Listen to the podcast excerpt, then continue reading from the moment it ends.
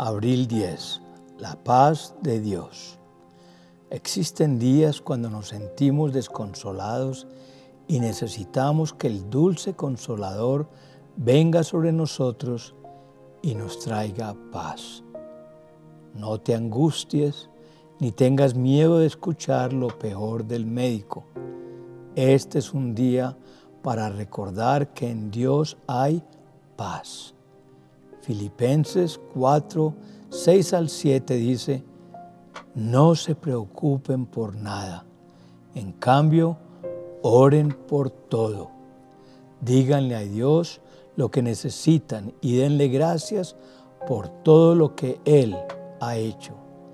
Así experimentarán la paz de Dios que supera todo lo que podemos entender. La paz de Dios cuidará su corazón y su mente mientras vivan en Cristo Jesús. No te preocupes por nada. En cambio, ora por todo. Esta es una transferencia de nuestras preocupaciones diarias por la paz de Dios. En otras palabras, preocúpate menos y ora más. Que sean conocidas tus peticiones y tus preocupaciones delante de Dios con toda oración y ruego. Aun cuando no encuentres motivos para darle gracias a Dios, ten la convicción que todo sucede por algo en esta vida y a los que le amamos, todo nos ayuda a bien. Todas las personas anhelamos la paz, pero la buscamos de diferentes maneras. Algunos se apartan de personas que los perturban para tratar de encontrar la paz, pero se dan con la sorpresa que siguen perturbados en su corazón y esto es porque pueden separarse de todos menos de sí mismos. Jesús dijo en Juan 14 al 27, la paz les dejo, mi paz les doy. Yo no se las doy como el mundo la da.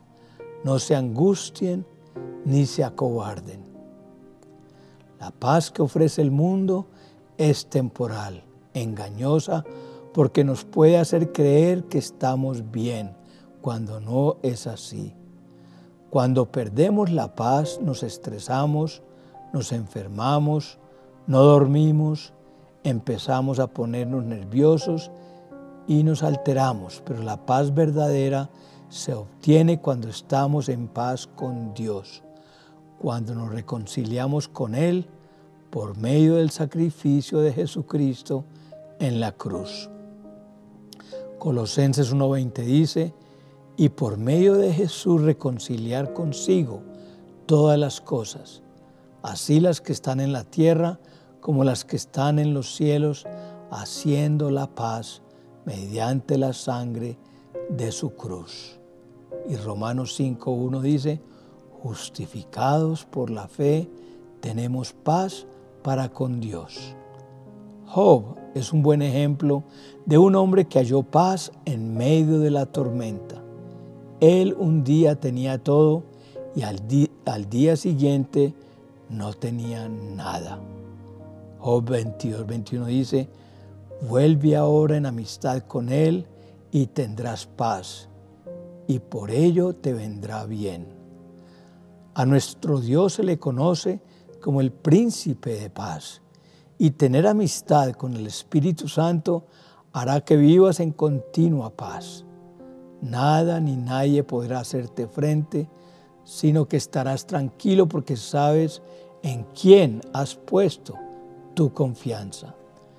Puedes estar tranquilo porque saldrás bien de todo juicio puedes descansar en tu mejor amigo, el Espíritu Santo, que nunca te dejará.